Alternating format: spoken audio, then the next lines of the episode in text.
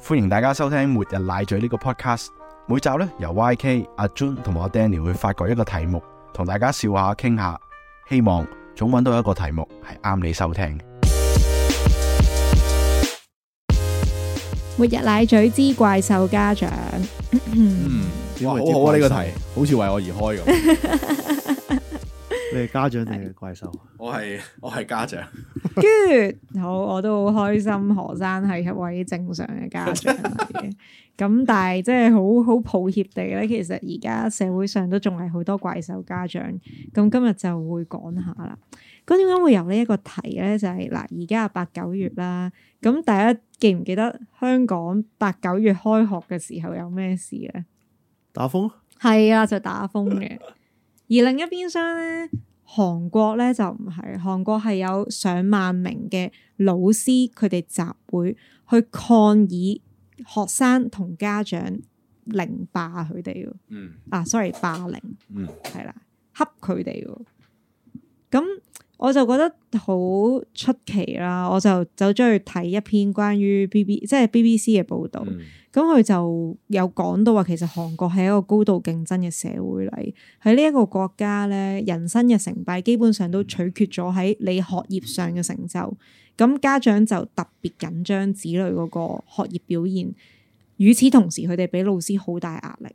即係佢哋可能某有時會將自己子女嘅學業成敗都推咗俾老師。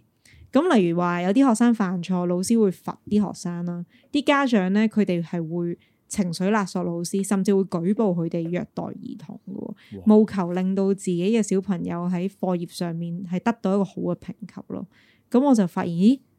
一個即係香港好似近年已經冇咁興嘅 terms 怪獸家長，似乎喺韓國都仲係好興喎。咁咁，我想同大家討論下，你哋有冇遇過一啲怪獸家長咧？我有嘅，我聽過啲啲 friend 嘅屋企人咁樣。係 friend 嘅屋企人，我聽過啲類似嘅嘢啦，就係話誒，即係佢首先個家長已經係好高學歷嘅，嗯即係讀名校啊、大學出身咁樣啦。跟住佢訓練到個仔咧，要係三四歲已經走去學畫畫啦、國畫，仲要係飛去大陸揾嗰啲即係大師去學。最勁嘅係咩咧？佢搭嗰程飛機咧，個老母係唔陪佢搭，係要訓練佢獨立嘅能力。佢係就咁掉俾個航空公司咯，俾哇誒加錢咁俾航空公司。管接管送管食管屙咁樣嗰程機，就送咗我去大陸學一段時間咁樣，可能係暑假咁樣啦，跟住翻翻嚟香港，跟住即係暑期嗰啲又唔知每日學四樣嘢啊咁樣嗰啲 friend 咯，哇甚至乎學游水都係好嚴厲咁樣就咁掉佢落水，由佢學自己學咁樣，即係唔會話傍住啊，冇呢啲咁細心嘅舉動。即係可能同香港嘅怪獸嘅 definition 有啲唔同。嗯香港怪獸嘅定義可能係管得好嚴，同埋係每樣嘢都要捉住手把手，或者係跟晒個、嗯跟晒佢嘅程序去做先係怪獸。嗯所以唔知我覺得你哋覺得點為之怪獸咯？係係啊。頭先你講呢個就係點樣定義怪獸呢樣係嘢，咯真係好闊啊！嗯嗰個定義係啊，即係譬如話嗰陣時，我我記憶所及啦，有呢個 term 嘅係可能係講緊就係安排好多好多密密麻麻嘅課外活動，嗯，同埋喺佢可能佢嗰個學齡未去到嗰個年紀嘅時候，就要學一啲好深嘅字。啊，嗯或者係即係總之佢比較高年級先會哦我做，知或者好細個已經學太空人嘅英文或者點嗯係啊嗰啲恐龍嗰 Astro 啲人名啊嘅咁樣。咁我初頭就咁樣理解哦怪獸家長咯，但係而家我都即係做父母啦，我覺得又好難去一味定義好似以前咁咧，好容易咁去抨擊你哦哋係怪獸家長啦，呢啲就係怪獸家長啦。其實我覺得係因為嗰、個嗰、個氣氛、嗰、個氛圍、嗰、個處境係咁。咁你可能即係誒、呃，當然大家對好嘅學校都唔唔唔一樣啦。但係如果家長咧想嗰個小朋友入一間好啲學校咧，咁佢不得不去怪加獸入呢個競爭咯。嗯而你加入咗呢個競爭之後呢，就喺不知不覺嘅情況下做咗一啲怪獸嘅行為咯。但係好啦，喺你嘅同濟圈或者你同齡或者嗰啲小朋友爸爸媽媽裏邊咧，其實呢啲唔並不屬於怪獸行為，嗯，係可能你冇小朋友嘅人就覺得係就覺得係咯哦，嗯咁咯。喺呢我而家而家有咁咁嘅體會，嗱呢度我想俾翻個定義怪獸家長先係啦。好好啊有有有有定義證證明嘅定義。係啦係啦，咁其實咧呢一個詞普遍咧係認為係日本向山洋一咧喺教育雜誌嗰度提出嘅。其實咧係講緊咧學校對於一啲自我中心、蠻不講理嘅家長咧而製作嘅一個定義嚟嘅，即係主要係講緊話誒啲父母為咗自己嘅仔女好咧，佢哋對學校就好似怪獸怪物咁樣。即係好蠻不講理啊，要求學校去滿足佢哋嘅要誒嘅需求咁樣咯。咁而可能另外一種講法就係對小朋友好似怪獸咁樣，即係好似陳生你啱啱提到嘅例子啦，嗯就係對自己小朋友過分地嚴厲、過分嗯地管教嘅，咁、都有一個咁樣嘅解釋嘅。咁喂，我諗起怪獸，咁應該有超人 啊，即係個個教辦學團體或者個老師係咪應該係超人？啊誒、呃社會期望佢哋係啦，我相信。因為寫嗰個人係老師嚟啊嘛。嗯誒佢係教育雜誌嘅一位係。哦，即係可能係你你當我係超人咩咁樣？哦，係咯，可能佢都有一種咁樣嘅係嘛感覺。我覺得佢應該要當自己超人喎，係咪佢啊？當咗自己超人，所以就話佢嗰所啲以家長我係要怪打，獸我要我要擊打怪獸敗你啊嘛，係，係咪啊？潛意識係咪咁樣？我覺得有機會嘅，因為咧香港曾經都有一本書嗯咧，叫做《九十後教師決戰怪獸家長》。咁佢咪超人啊？係啦，佢用哦咗大戰呢個字啊，俾我感覺就好似，咦，睇嚟即係佢哋都要肩負起呢個超人嘅使命喎，係咪咧？即係所以其實怪獸家長呢樣嘢，其實係講緊老師同埋家長衝突哦咁係樣嚟啦，先。係。哎呀，，我唔好意思啊， 完全點啊，使唔使錄過呢一完集？全，唔 就唔係家長與家長之間嘅。係我都好好啊。即係我可能我即係釐清翻啲嘢，咁可能某嗯某啲觀眾都會，咦係喎，我都係咁。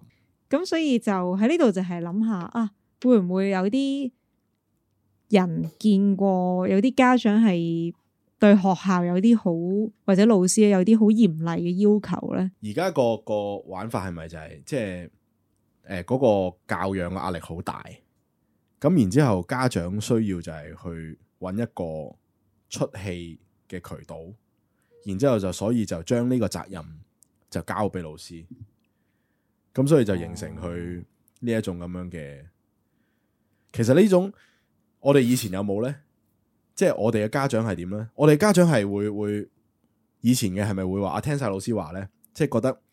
呃呃老師嘅品評或者點點點，跟住呢，如果譬如話考得唔好啊，對唔住啊老師點點點啊，嗯誒我會翻去努力。係咪以前係咁呢？好似係信個學校同老師多啲咯。嗯，係咯，你係啊將你個仔交俾佢，你係信佢。係啊，自己嘅主觀感情應該放得好啲。啊咁佢話你唔合格，咁就係個仔唔啱啦，係嘛？嗯係啊，温書唔夠啊咁嗰啲。咁如果而家唔會覺得自己個仔唔啱嘅，就覺得老師老師唔啱咁係咩咧？係咁即係而家嘅父母係會過度保護小朋友，我覺哦得有呢一個嘅趨勢，因為咧喺我啱啱提過 BBC 呢篇報道都有講嘅，就係話即係入邊有分析話咧，其實而家嘅家長佢哋普遍嘅教育高咗啊，佢哋嗰個學歷高咗，所以佢哋覺得咧，其實老師同埋學校係提供緊一啲服務俾自己，佢哋俾緊嘅納稅人個哦我出錢糧俾你啊係，啦係咯呢個，exactly 哦好好勁嘅 point 呢個係啊，或者佢哇 challenge 佢係咪應該咁樣教嗰啲？係啊，係啊，即係所以而家嘅老師真係面對好大嘅挑戰，係啊，因為嗰嗰啲嗰啲家長係全部都係好有學歷或者可能可能啊有啲有啲可能好唔好嘅例子，可能佢真係會睇唔起老師添，嗯，即係會有呢一種咁嘅情況。哦我我我我分數仲高過你啦，咁可能。係咯，即係係咯係咯，即係會有呢一種咁嘅情況。嗯 係啊。咁所以而家哇，其實個老師真係面對，因為 YK 頭先講韓國呢個萬人集會咧，咁就係即係都睇新聞知啦，即係內內容我唔知啊，揾唔到 detail 睇，就係、有一位老師真係好不幸頂誒、呃受唔住壓力就輕生啦咁。嗯以往其實我哋香港都有老師事慶生，即係但係當然可能佢未必係俾家長逼嘅，可能係校長壓力或等等。嗯，咁其實老師而家面對呢、一個即係基本上係左右做人難。其實某程度啊，我自己覺得啊，小朋友或者學生有問題或者嗰種反叛，其實好多時係嚟自 屋企， sad but true，係嘛？系啊，跟住然之後，佢個問題翻咗學校之後，跟住製造問題嗰個人去怪佢，你做咩唔搞翻好個問題？嗯即係如果當我呢個假設係啱啊。嗯，啊得罪好多父 母嗯，要 confess 系咁樣就哇好，即係老師真係好慘喎！如果企喺呢個角度去睇嘅話，即係我覺得係好難做咯。可以舉一個報道裡面有講到嘅例子啦，就係話咧有一位家長要求佢嘅老師每一日咧都要打電話叫自己個仔去翻學，嗯哦咁老師係拒絕咗呢一個請求嘅。嗱，好唔合理啦，係咪先？？咁我一班四十個學生，我每一日打四十個電話叫佢哋翻學。咁老師拒絕咗之後咧，家長係非常之憤怒，就話要投訴佢。嗯，咁令到個老師好大壓力。其實我係覺得好唔合理嘅，因為叫醒個仔翻學其實係你自己嘅責任嚟噶嘛，你點可以將佢推俾老師咧？你完全外判咗你做家長嘅角色喎。係究竟係咩社會或者咩情況製造咗呢一個咁樣嘅諗法？即係可以咁我諗其中一個就除咗個老師同埋個家長嘅問題，就係佢哋小朋友可能得一個，即係佢將所有精力啊、資源啊都擺晒落去。嗯，即係我已經俾好多嘢佢啦，但係點解都係咁嘅咁嘅？咁肯定係老師嘅問題，哦，佢會覺得即係佢其實就係另一種情況，佢係盡晒一百 percent 力谷到去行。係嗯啊但係都不如人意，咁即係一你定係你教得唔好啦。以前嗰啲年代可能生三個兩個咁樣好好差唔多啦。咁你分散咗注意力咧，就冇咁冇咁覺咯，係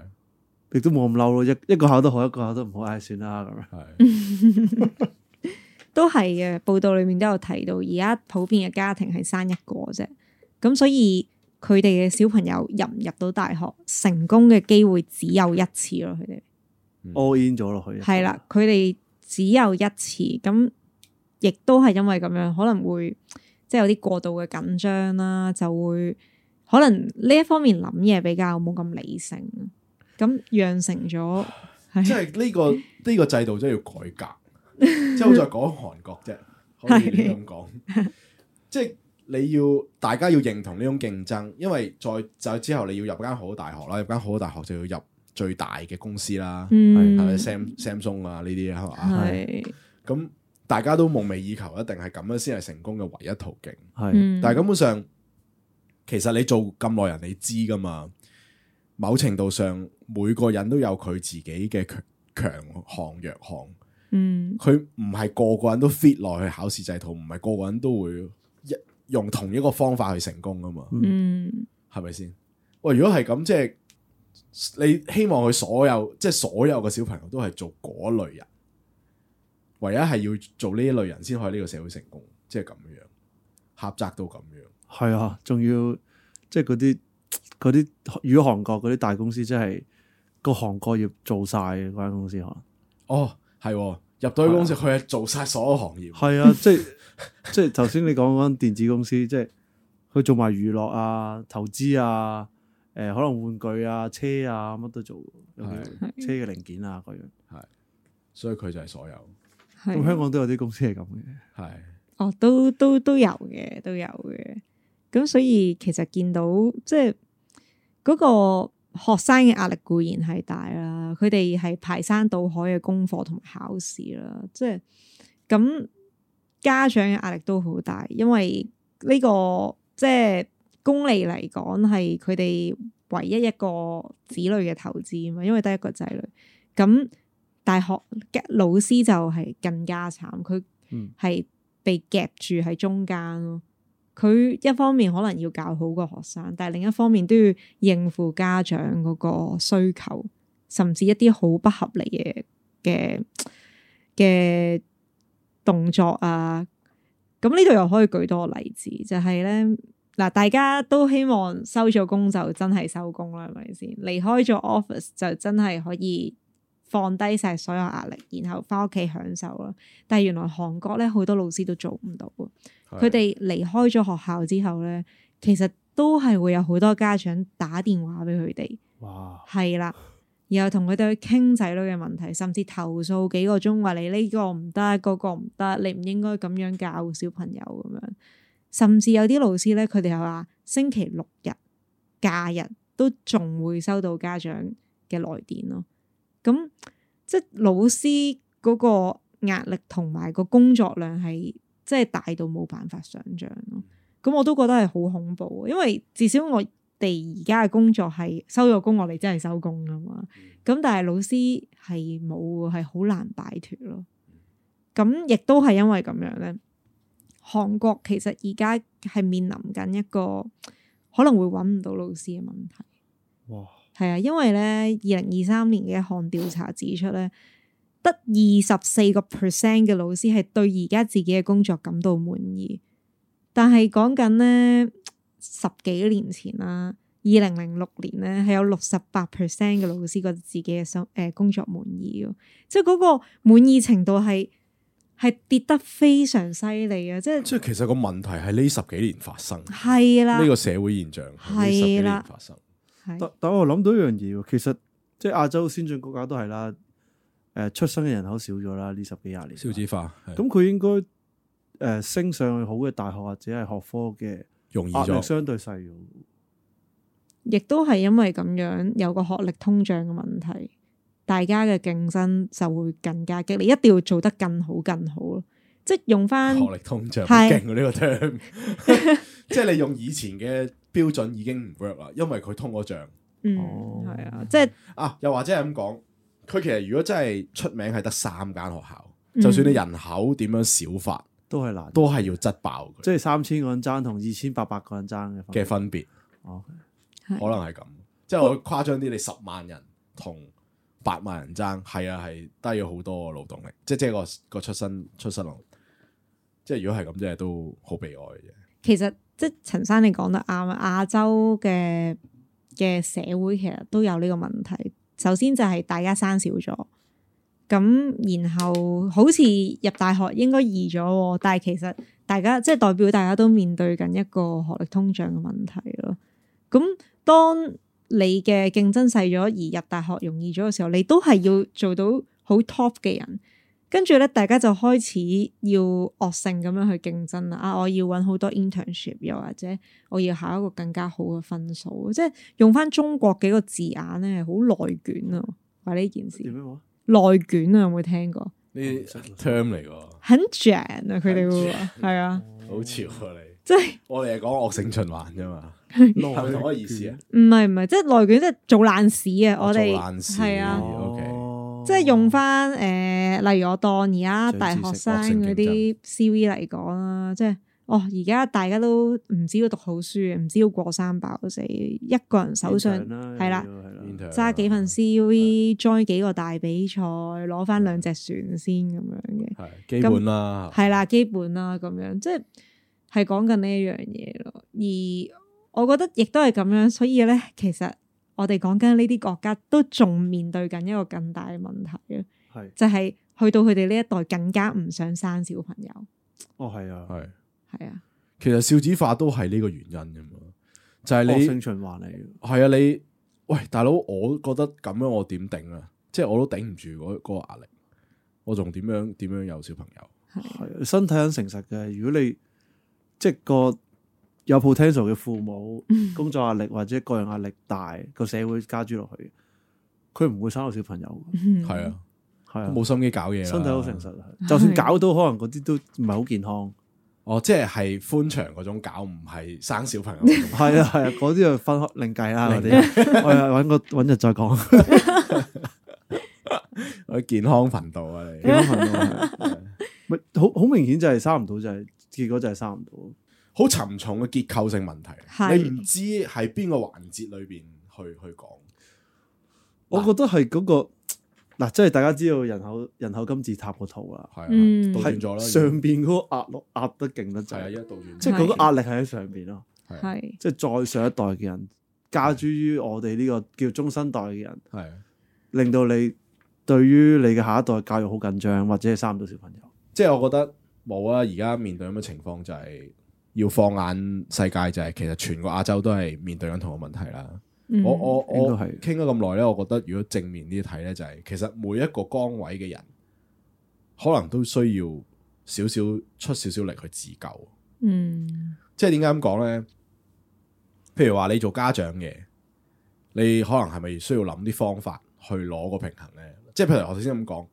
我會而家感受到就係、如果你喺呢個競爭嘅氛圍底下，嗯，其實你冇辦法唔競爭。嗯咁如果你冇辦法唔競爭嘅話呢，咁你可以誒、呃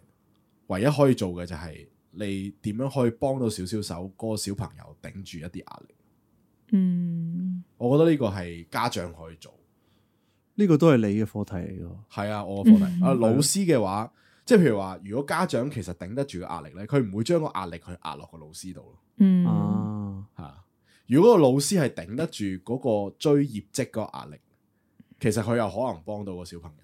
嗯，即係譬如話學校加諸佢啲嘢，但係當然你話喂，其實我而家講緊啲真係無權嘅人，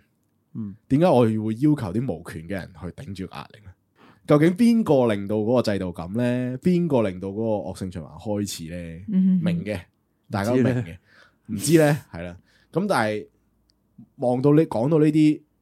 中遠期嘅嘢，我哋根本做唔到嘅時候，咁我哋冇理由睇咗僆仔死嘅。嗯如果我哋自己有能力，哪怕係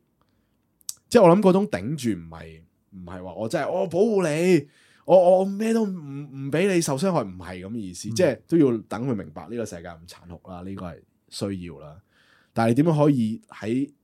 攞到少少平衡咯？嗯我覺得咧有個有個 difference 就係誒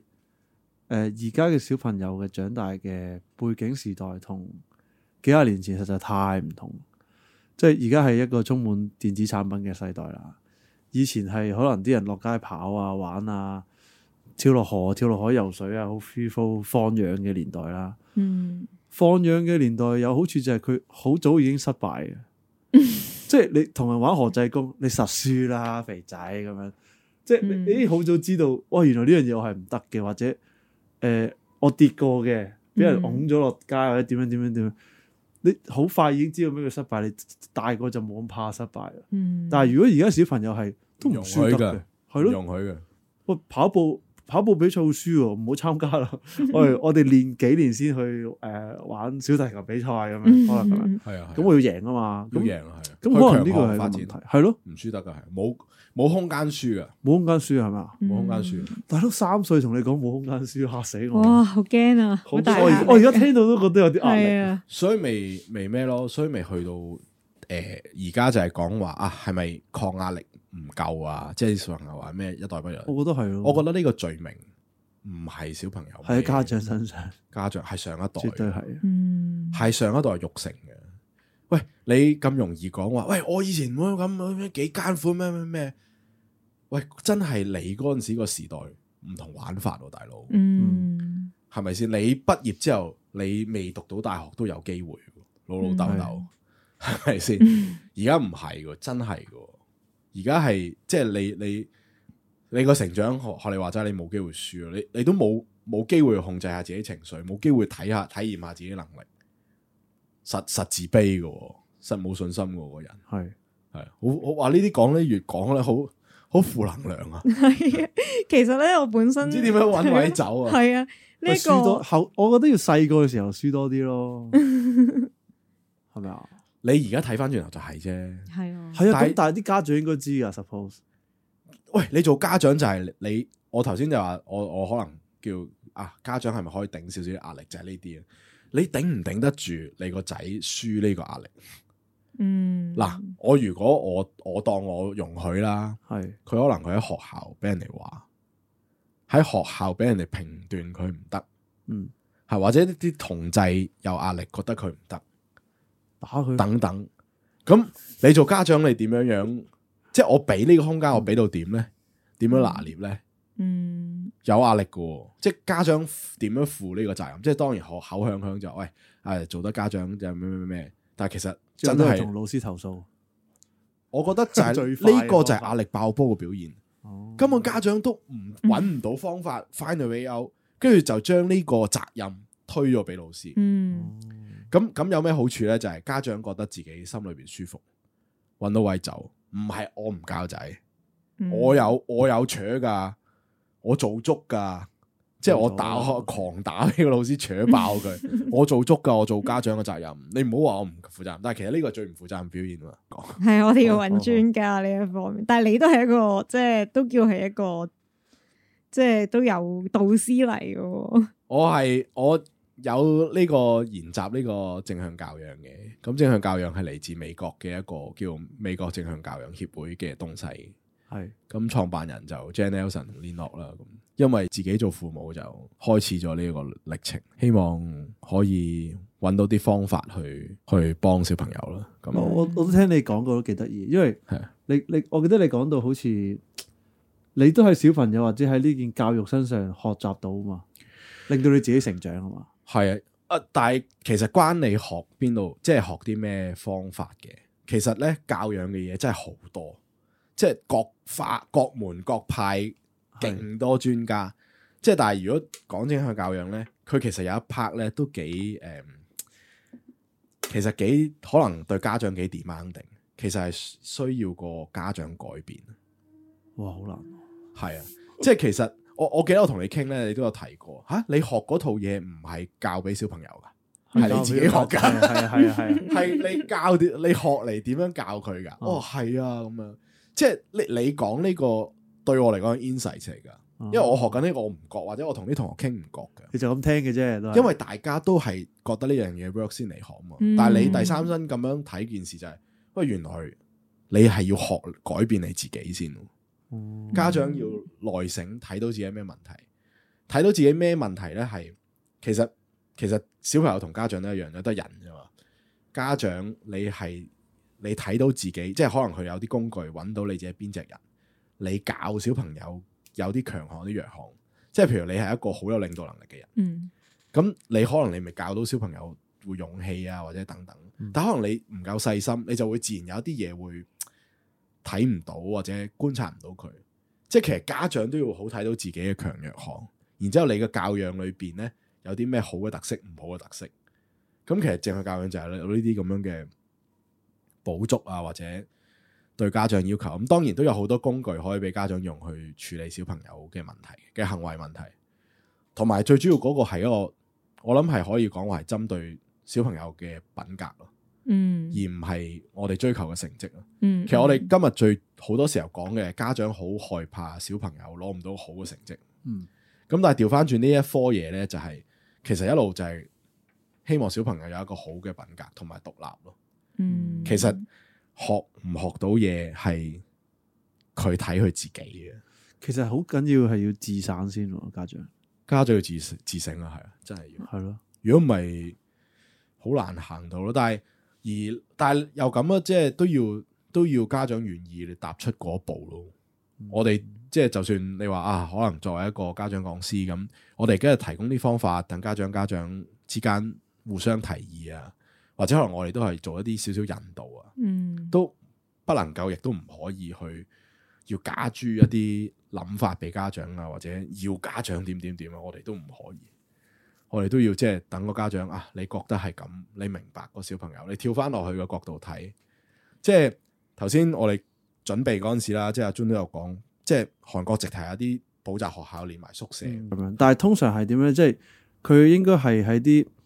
誒，譬如補習社或者係大學附近有有一條咁嘅類似街一個區咁係樣係你當，即係可能油尖旺廟街嗰度。係係咁啊，成扎都有啲，佢就叫做類似 one room one room，即係咩咧？即係劏房啊，類似。係係但係佢劏房係得乾淨市正嘅香港嗰啲咧，就光猛嘅，因為俾你讀書用噶嘛，嗯唔係俾你翻工用。 咁佢哋就會一日十幾個、十幾廿個鐘都入邊咪書。咁嗰個生活環境係佢哋有個共通嘅飯堂或者廚房咁樣咧。嗯呃有啲考試完咧，嗰啲誒房東咧，佢會包埋公仔麵，即係辛辣麵啦、飯啊、kimchi 啊、先食紫菜啊，嗯，你個租金一次就包晒俾你，咁你所有嘢都可以嗰度解決，甚至乎可能俾多啲錢咧，佢煮埋嘢食俾你，嗯送埋去你門口，好似坐監咁樣。嗯，一嘢推入嚟咁 樣。誒、如果唔係咁解決嘅誒用線咧，有啲人咧就會喺附近咧有啲有啲街咧，之前排有啲旅遊節目都等介紹嘅，佢就有啲飯係一個盒咁樣，好快佢嗱嗱聲煎完俾你咧，佢企喺度食，即係好似你放工飲杯咖啡嗰個時間咁樣，嗯，佢、幾分鐘就食完就上翻去即刻咪書。嗯，咁就係為咗準備啲咩？一般係啲公務員嘅考試啦、政府工嘅考試啦、誒、醫生啊、律師啊、專業人士啊、誒、教師都係嘅，都係要考好耐。同埋有啲大公司佢個考試都要考好多轉，係即係譬如你香港 interview 可能已經好多轉嘅，係即係銀行業啊、金融業特別得多啦。係啊，但係佢哋好多行業都係咁。嗯而嗰個考試係一個真係公開試咁嘅強度同埋時間性咯。咁嗰啲人可能要準備一年、兩年、三年，嗯可能係比香港準備公開試嘅時間更加長。其實係科舉啊啫，係科即舉啊，科科舉啊舉係類似科舉，但係你可以係報幾個科舉嘅，即係譬如你誒、呃考完律師考唔到啦，咁咪有啲人可能考兩三年考唔到，哦試下考警察啦，嗯，或者試下考消防啊咁樣，各樣都有嘅。所以要有啲咁扭曲嘅業務咧，即係考試村、考試街，其係實啊係啊。其實都反映咗個制度有啲好根深蒂固嘅問題。係啊，嗰啲扭曲嘅產業都會產生出嚟。係，不所過以係啊，冇啊，就係即係當事人就都唔會覺得扭曲嘅，又或者就算佢哋知扭曲，但係都要焗住做，都要係啊焗做焗焗住咯，就係悲係哀嚟嘅。係啊。唉，其實咧，話說我今日諗呢個題目嘅本意咧，本身係想講 啲趣聞分享， 一啲 juicy 嘢，睇下大家哇有冇遇過啲好即係誒難頂嘅家長啊咁樣，點 知最尾講咗教育制度，係啊，我哋變到好沉重，升華咗呢講教育個呢個呢個議題。係啦，我哋個 topic 要改一改，唔係呢個怪獸家長社會制度變咗唔做。係因為我我覺得就係即係都我衰好沉嘅，重我啊覺唔好得咁講，我覺得我鬧啲家長，我一睇個家長覺得有問題，好容易嘅。點點樣咧？即係唔係大家頭先亂笠都喺街度見到啊！哦即係逼佢翻學啊，啲僆仔要學啲好深嘅嘢啊，係咁細個要翻補習班嗰啲，即係好好好艱澀嘅嘅學習。嗯嗰啲我哋好容易就就話話到咯。但係究竟係乜嘢養成咁樣樣咧？嗯即係我覺得，當然家長可以做少少嘢，老師可以做少少嘢，或者教育工作者都可以做做做到。但係乜嘢練成呢樣嘢咧？我我我我我就呢一諗到呢度，我就好難直接話，誒攞個 攞個介紹家長出嚟話下佢啦。係做唔我出覺得有樣嘢係直接造成嘅，真係做唔出。係考試，嗯考試呢樣嘢直接造成。但係你即係好難，你話考試其實有即係有個好好嘅辯題嚟噶嘛。其實但係有啲國家係真係唔使考試嘅，係啊，但係你冇完全冇考試嘅，可能譬如話你競爭力啦，你可能你個國家 GDP 會低啦，或者你國家產業會低啦。咁我明啦，嗯最後都係資本主義嘢作作怪。係啊，係啊係啊，都明啊。但係就係你點樣平衡咯，係嘛？你點樣平衡咯？你點樣喺呢個世界裏邊，即係可以攞到一個你唔會扭曲咯？咁喂，以前你要講資本資本主義，你有童工有黑奴，嗯嗯，一樣產生呢咁恐怖嘅嘢嗯喎。咁但係你就係你你你人類你就係要諗噶嘛，慢慢會進步嘅。啊係啊，你要望啊，你要面對呢個問題，你要知道呢個問題，你覺得呢個問題先。而家搞到冇人生仔啦，啊嗯咁究竟有冇人搞呢單嘢咧？咁樣嗯有啲人唔搞啦，去咗外國噶啦，冇得搞係喎，根冇本得就冇得搞搞。啦，係啊搞夜市咯，得閒。而家即係其中一個搞法咧，仲要係即係嗱中期、遠期嘅方法可能有啦，唔係即係可能係難啦，因為唔見效啊嘛。係而家亞洲地區嘅短期解決方法係咩咧？就係提升個退休年齡咯。哎呀，咁講緊日韓啊，六十啊五好似歲係啊嘅工作人口啊，去到七十個 percent 好。似係啊，其實都七十歲噶啦，退休啲人。係啊，咁台灣呢，而家係十幾個 percent，就係想升高呢個價值觀，即係升高呢個退休年齡，即係希望長者可以好健康嘛，即係可以去做嘢。大家千祈唔好嗯死咁樣。係啊，咁係唔係解決方法呢？喂，我都諗過呢個問題，不過另一個 topic 係究竟退休，我覺得我哋退休嘅時候隨時八十歲，系啊，其實係啊，係我我有排做啊，恭喜你啊，有排 做。喂，我哋下集試下講呢個 topic。好啊再見，拜。拜拜。诶、好嚟到一杯酒一杯啡一本讀物。今日咧講嘅讀物咧係正向教養。呢、個咧係其實咧喺香港咧，诶、正向教養咧講咗好多年噶啦。咁但係咧，因為佢喺美國咧先去咗大陸先啦，咁咧嗰阵时咧個譯名叫做正面管教。咁但係咧到近呢幾年咧，就台灣咧出咗譯本咧叫做正向教養啦，温和且堅定嘅正正向教養。咁係 Jan Nelson 呢一個教育嘅博士咧去寫嘅。咁其實喺美國咧已經係四十年嘅一個教育 parenting 嘅書啦。咁咁啊，要講下即係誒而家話聲稱話英國皇室都係採用嘅育兒準則啦，咁樣 OK。咁其實咧，誒、今日講嘅教授怪獸家長咧，誒、究竟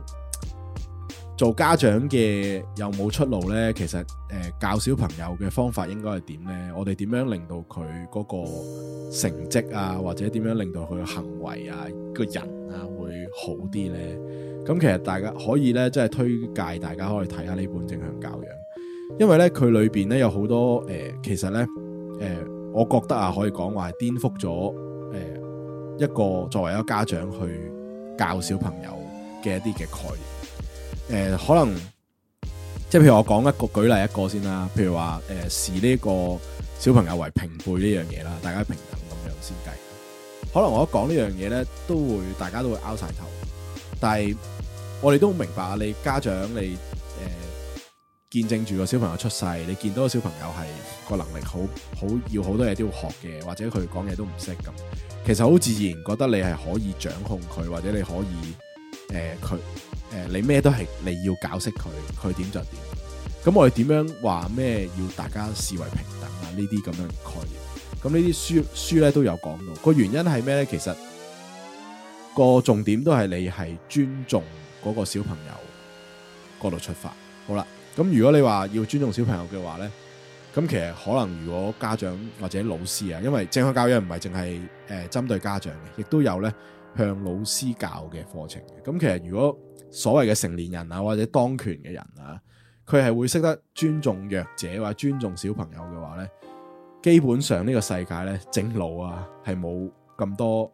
扭曲嘅情況啦、 制度啦，或者咧呢啲誒